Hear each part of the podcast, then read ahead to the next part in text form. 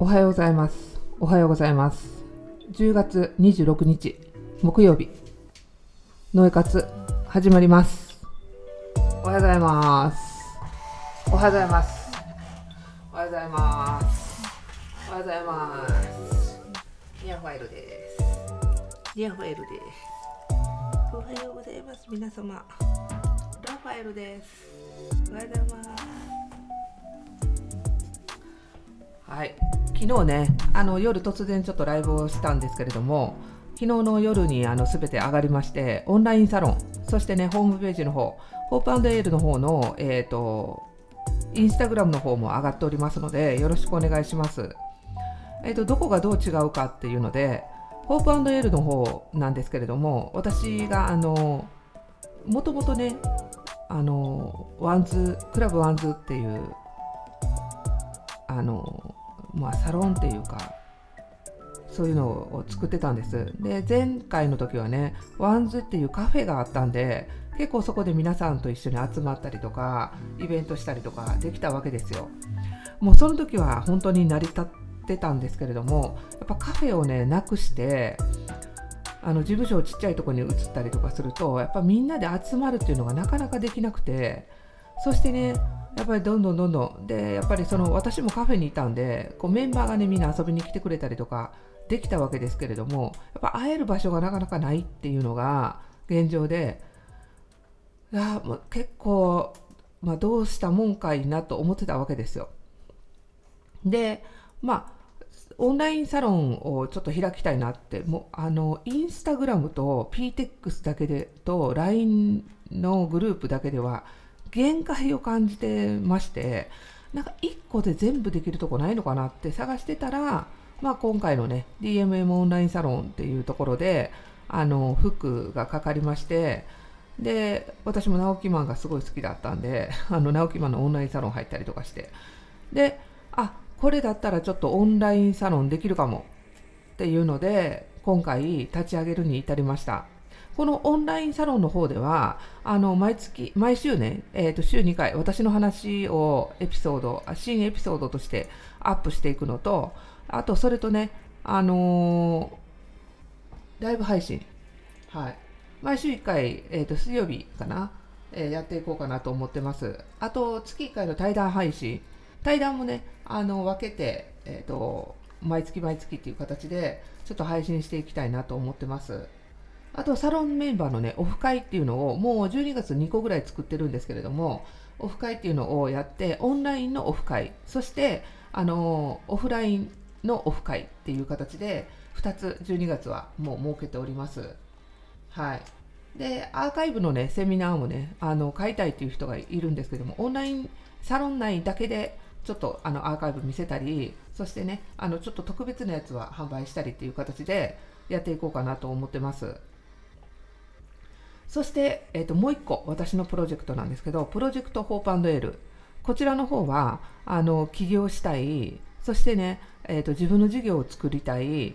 えー、とこう何かね形にしていきたいっていう人のためのあの企業セミナーっていうかねあの土台を作るところからえプランニングまでっていうコースとそのまあコースね2つあるんでまずプランニングから始めてそこからやっぱりもっと事業計画作ってもう銀行に行ったりとかしてあの融資受けたりとかしてもう本本格的なビジネスにしたいと思う方はそのまま継続してあと3ヶ月っていう形でやってもらったらいいんですけど最初から3ヶ月あ6ヶ月の方と,、えー、と半分の、えー、と3ヶ月っていうのと2つ分けてます。はい、であのそういう形で2つのコースを分けてで何ができるかってまず自分が思ってることが形になります。そしてその夢に向かって実現必ずしていきます。もういつかやろうじゃなくて今やろう。もういつかいつかじゃなくて今日からやろう。ほんまに。まあそう思って、あの立ち上げたんです。もう見ててね、まどろっこしい。もうやるんやったら、もう今やろう。例えば大きな夢が持ってる人ねこういうところでこんな展示会したいとかこういうのやりたいっていう人とかはねもうバンバンねあの参加してもらってもうそれをねやるためにどうするかっていうのをね一からもう自分のマインドセットだと思って一緒にプロジェクトを作り上げるそんなイメージでやってほしいんです。なんでもう何でも相談来いやって 全部具現化するから。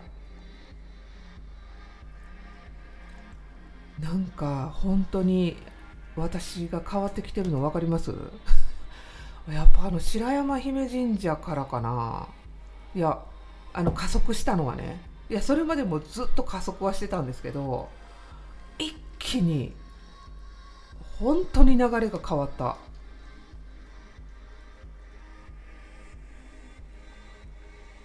もうやるぞって感じなんですよ。もう全員のやつ具現化してやるぐらい。本当に。なんであのもともと事業をやってる人はねコンサルティングっていう形であのあの申し込んでいただいたら自分がこういうプロジェクトをやりたいっていうので、まあ、それであのコンサルティングっていう形でコンサルしてで何回かいるんだったらそれであの間に合わせてあのestimate、ね、見積もりしていきますんで一緒に作り上げる。もうどうやってビジネスを形にしていくかっていうのもね一緒にコーチングしてやっていこうと思ってるんではい。望んで応援する。もう応援しますよ。もうあのねあのでどこやったっけ？お危ない危ない危ない。ダメだ危ない。抹茶間商店の実物版。抹茶間商店の抹茶間商店ってね行ったら絶対にいやいやちょっとラファエルやめて。ラファ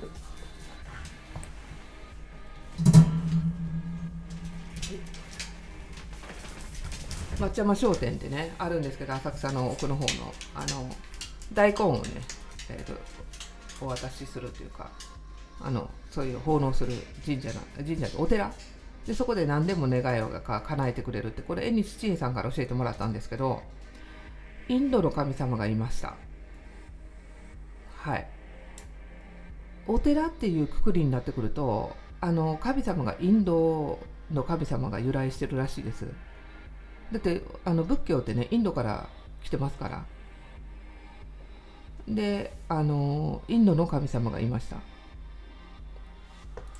インドの神様がいるってどうやろう？私今年の初めに去年の年末から今年初めにインドであのニューイヤーを過ごしてきたんですけどヒマラヤに登って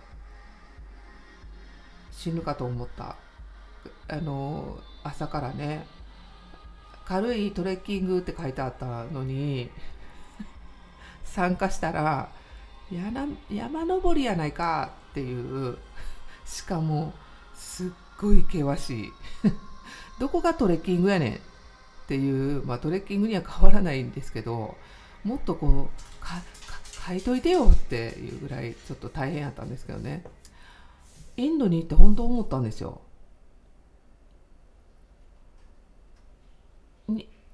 日本はね神様が自然の中にいるんです。本当になんかやなんか八百万の神っていうからもういろんなところにいるんですけどインドは神様が人間の中にいるんだなと思ったんですよ。まず人がむちゃくちゃ多い。インドね。人人人人人だらけ。で私が行ったとこはあの北の方だったんでポカラ。あポカラってあれネパールか。違うどこやったっけ？忘れた。あのアナンダヒマラヤに泊まったんで。えっ、ー、とどこやった？ケララ州じゃないわ。それ南やから。あの上の方ですよ。ガンジス川の上流であまりにもガンジス川ってめっちゃ汚いイメージないです。茶色くてなんかドロドロしてるイメージありますよね。死体が流れてるイメージなんですけどガンジス川の上流ってめちゃくちゃ綺麗なんですよ。北極？まあ、あのこうやっぱ氷河から流れてくるんであのねヒマラヤのあの山脈の氷河とかが流れめちゃくちゃ水が綺麗でブルーでねなんかイルカいるんじゃないかぐらいほんと綺麗だったんですよ。で私も信じられなくて最初。あのタクシードライバーが「ガンガーガンガー」って言うんですよ。ガンガーって何やと思って「ガンガー？ガンガー?」って言って。で川見たら「え？これガンジス川!」って言って「うんうん」って言うから「そう!」っつってすごい喜んでたんですよね。ガンガでした。めちゃくちゃ綺麗。であのそのガンガからあのちょっとノエっつってあの馬場がいるから気をつけてって言うんですよ。馬場ってサイババ？サイババがいるんやと思ってサイババ？サイババ？って 言ってすごい喜んで走っていったら馬場がいるって言うからサイババいるわけないんですよね。あのなんていうの川の周りの川周りで修行してるの人のことを馬場って言うんですよ。もうものすごい量で馬場がいましたね。あの修行して本当にあのこう真っ白に塗ってねあの人たちがいっぱいいて馬場がいました。はい。サイババサイババじゃなかったけどババがいるあババってそういう意味なんだなと思ったんですよね。だからほんでインドインドはね人の中に神様がいると思ったんですよ。やっぱ人が修行して生き神様になってる。本当あとほら促進成仏。ね。そのまんまあの瞑想して座禅組んで瞑想してそのまま亡くなってそのまま生きぼ生き仏とか、まあ、そのまま促進成仏ね。なるっていう。そういえばこの前あそこ行ったんですよね。えっ、ー、と千葉にある剣山でしたっけ？でどうしてもあのブッダ見たくてあの崖に掘ってるね。あのいろいろいろ見たかったんで行ったらあの促進成仏の石像がいっぱいありました。あそこで多分修行した、えーと、お坊さん多かったと思います。あと江ノ島神社もそうです。江ノ島神社も日蓮上人が江ノ島の地下であの修行したってあの洞窟があるんです。そこで日蓮上人があの日蓮上人っていうんですか？上人があの寝てたっていうねあの寝てた場所っていうのがあるんですよ。なんであそこも多分あそねあの江ノ島神社もお寺ありますからね。真言宗やったかな？うん。お寺があるところっていうのはインドの神様が祀られてるっていうね佐々木裕太さんっていうあの神社ソムリエの方から聞いたんですけどなるほどって。だから作りが違うんですよね。今って、まあ、神社と寺となんかもうミックスされてるような感じなんですけど抹茶山商店行った時にあなんかインドの神様がいるなっていうそんな気がしたんですよ。なんかねインドの神様ってなんかあれじゃないです？だから人によ人によった神様な感じするんですよね。人がね猿の顔になってたりとかするじゃないですか。えっとアーユルベーダの施設も行ったんですよね。すごい有名な。ニケタンやったかな？なんかアーユルベーダの施設行ってその時にこういろんなインドの神様のねあの絵が飾ってたりとかしてたんですけどやっぱり人と顔が猿やったりなんかこうけ、まあ、人と獣が融合してるみたいな神様がガネーシャもそうじゃないですか多かったなって思ったんですよね。ほんで長谷倉美幸さんの今の秘密結社のね対談を聞いててやっぱり我々っていうのはまあこれね都市伝説伝説でも何でもね多分本当だと思うんですけどまあ宇宙から来た存在っていうかあのこの地球をねあのこういろいろこうこれから想像するにあたり穴抜きたちが来てでその人間になる要素っていうのをね動物動物とこう掛け合わせたりとかしてその人間の形を作ってったって言うんですよ。この地球を守るために我々は作られた存在なんですけどまあトッチさん曰く、えーと、旧型ロボットだからって言うんですよ我々は。宇宙が新型ロボットやったら我々はドラえもんですよね。旧型ロボット。いやそれであの作ったってそのこういろんいろんな形で作られてそして今の人間っていう形にたどり着いたっていうんですよだからその最初作った時っていうのはインドの神様の姿やったと思うんですよね。うん、あの昨日江ノ島神社にあのホープエールのね、えーと、祈願をしに行ったんですこれからやっぱ女性性の時代とやっぱ女性が羽ばたいてほしいなって思ってこれを立ち上げたんですけどそれでご祈願にねなんか知らんけど江ノ島に行こうと思ってで江ノ島にパーッと行ったんですよ。1時間10分ぐらいで行けるんで車で。で行ってで江ノ島ってやっぱ竜のイメージがすごい強かったんです。何気にパッと見たら三大女神って書いててあそうなんや。江ノ島って三大女神なんやって思って。で一番最初にすごいあの階段登ってねあのいるあのまず神社のところはなんなんとか宮っていうんですけど 忘れた。そこにあの末娘がいて末子。で中腹にその中2番目の人。で一番上にお姉さんがいるわけですよ。で、えーと、一番最初の神社の横に、えーと、お父さん、えー、大和のオロチで活躍した活躍した大和のオロチで活躍した人の何やったかなあのえっ、ー、とスサノオノミコトを案内したかなんかかなお父さんなんですよね。であここも三大女神だなと思ったんですよ。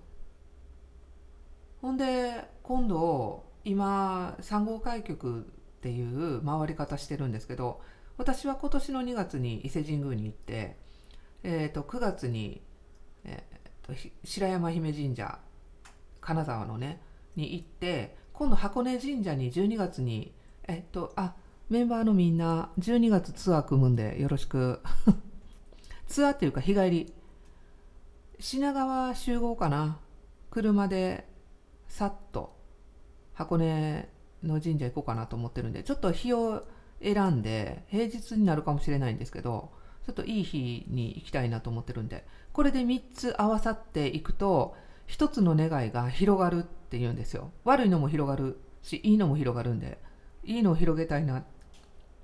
でこれも三大女神なんです。伊勢白山姫神社箱根神社。これでまた3つ三大女神なんですよね。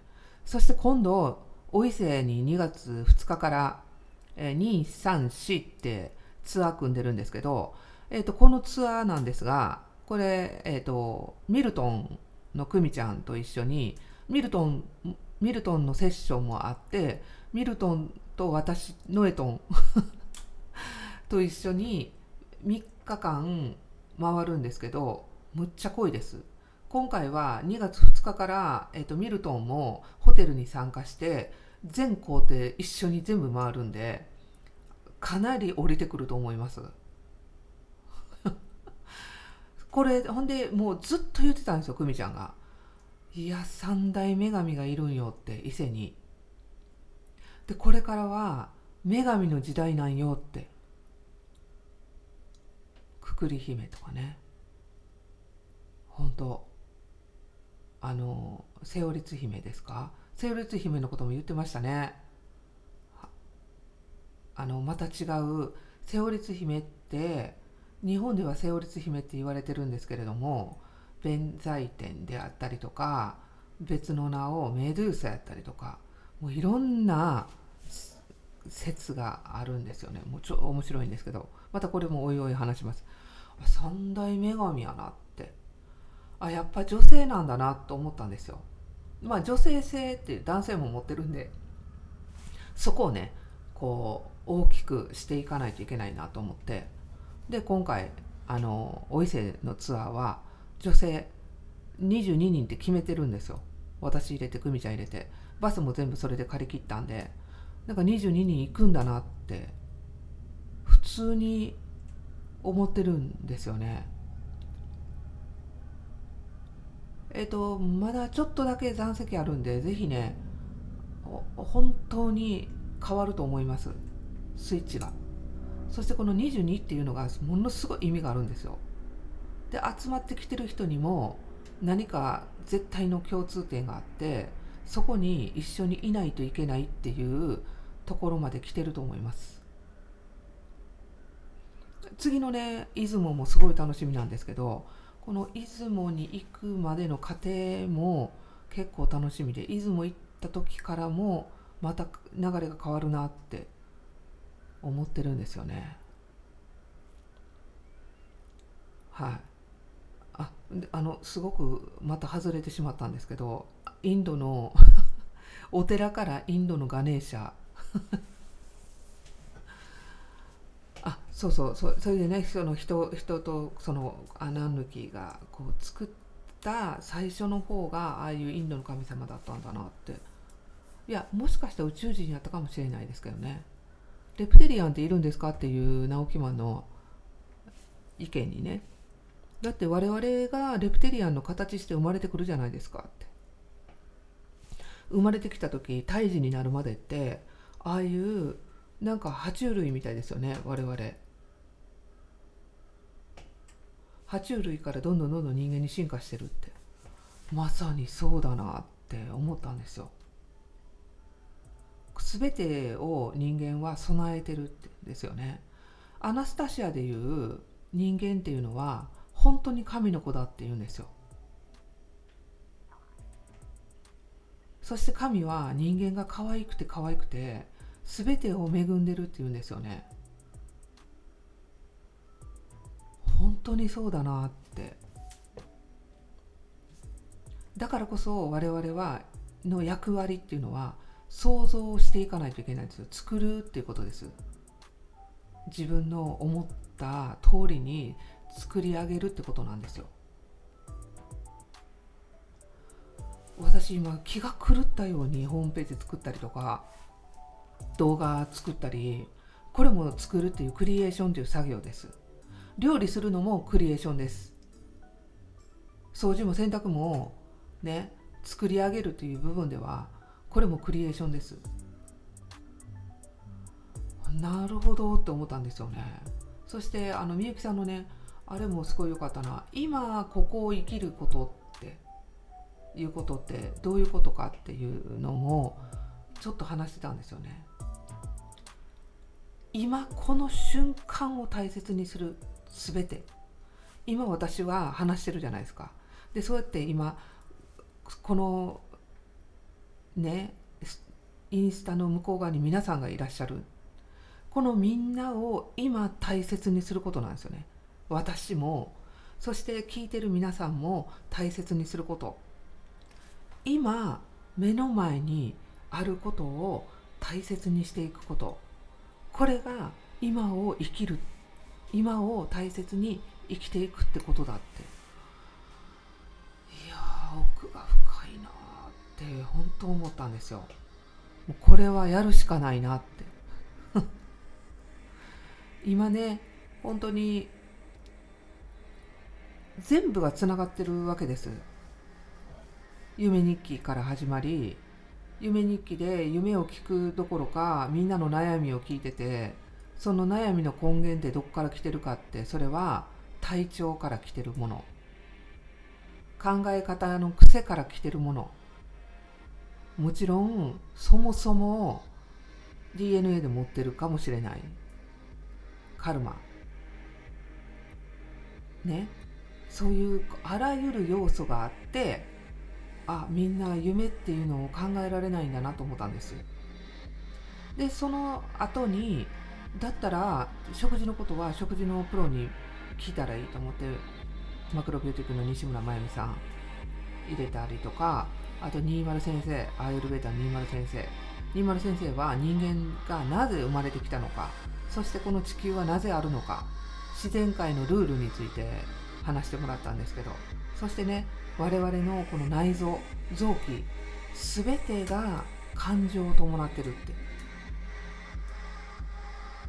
その一つ一つに臓器のキャラクターがあるように臓器にもそれぞれ感情があってこの臓器を癒すことによって自分の感情が収まるっていうねこの素晴らしい知名山を教えてくれてる大内さん。そしてねあの三名学っていう私がもう本当に最も尊敬する戸波陽子先生。この地球こ三名学は哲学です。もう昔の中国人もずっと星ばっかり見て星の位置をね全部正確に統計を取ってその時そのこの星の配置でどういうふうにね世の中が動いていくかどこから風が来てどこからっていうのを全部計算してた、で戦術に使われてた。占いとして入ってきたのはあのー、分かれたんですよね。本当は学問として日本に長崎に入ってきたんですけど占いとしてやる派と学問としてやる派っていうので2つに分かれた。まあ、そこからね三名学から入あのどんどん出ていったのが四柱推命とかね。あとはあの三名学のその子。それから来たのがあの細木カルさんのね。六遊先生術でしたっけ？あれとかも全部基礎が三名学から来てるんですよね。すごい面白いんですよ。宇宙の定義法則を知ることなんですよアジア版の星読みです。三名学は。そしてね西洋の星読み。これも昔の古代の人はずっと星を読んでもう世の中全体を理解してた。そ瞬間どういう配置で自分が生まれてきたのか。これを知ることが自分を大きく知ることになるっていうね。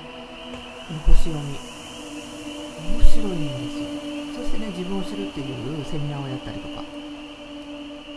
もちろん綺麗になるっていうのでね今日こそ絶対痩せるっていうセミナーやったりとかね。そうやってこう生まれてきたわけですよ。全ては本当に原点は、まあ、私の話から始まりましたけど人のがかんもっと簡単に生きれるようになってほしいなって。その悪い要素自分は何もできへんとか自分はこういうのがないからとかって思っちゃうところも自分のせいじゃないんです。全部がいろんな要素があるんです。それを知れば必ず良くなる。人それぞれによって違います。原因が。だから一概にこれやったら方がこれをやってくださいみたいな。これをやったらあなたの運がうまくなるとかそういうのは言えないです。人それぞれ違うんで。ただ全員が共通して言えることっていうのは5人言える。全員が共通して気をつけないといけないっていうことはぜ皆さんやってください。思考癖も星から来ます。あのカルマがある。んで何でもそうです。あの江戸川慶子も言ってたじゃないですか。あのその人が例えば結核ですごく患った時に江戸川慶子のリーディングで。最初はね、えーと、このこのその処方箋だけを言ってたんですけどだんだんだんだんその人の原因までくんですよね。まず前世でこういうことをしたから今世でこういうカルマがあってこれを治すために生まれてきてるって。カルマですあ皆さんが何気に毎日過ごしてますけどカルマになってます。いやもしかしたらもう今世で終わるかもしれない全員が。でもカルマで残ってまた来世でまた会っちゃいますよ。また会っちゃいます。面白いんですよ。三名学もそうですよ。魂っていうのは魂の本質は変わらないらしいんですよ。全く。これ次にねこの11月1718でやるえあ1819でやるエレメンツ占い。18だけやるかもしれないし19だけやるかもしれないし、えー、と10月30日にルルちゃんとちょっとミーティングするあのもしかしたら一回キャンセルするかもしれないんで皆さん少々お待ちください。あ今申し込んでくれてるメンバーの方ね。はい。あのこのエレメンツが魂の本質です。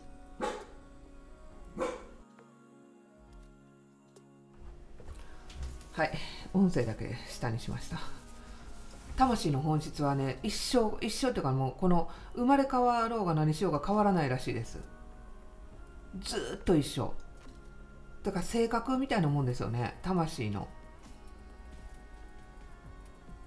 だから伝達本能とか持ってる人は常に伝達していかないといけないんでしょうね。その時その時にねかかぶさるものが違うんですけど本質は一緒やけど、えーと、このまた違う干支が入ってまた違うものにミックスされていくんですけどね。戸波先生もすごいですからね。全部の社会的予言当ててます。先生どうなるんですかね？2025年とか言ったら、うん、もう24年から来るわよ。みたいな。どうやって生きるか。どうやってね。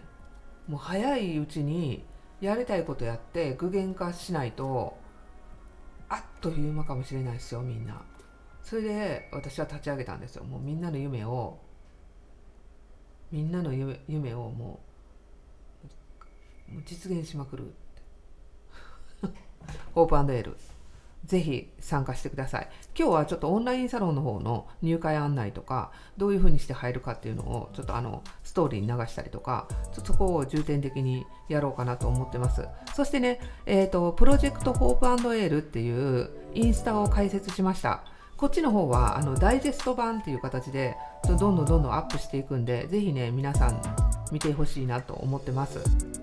ということで皆さん、今日も良い一日をお過ごしください。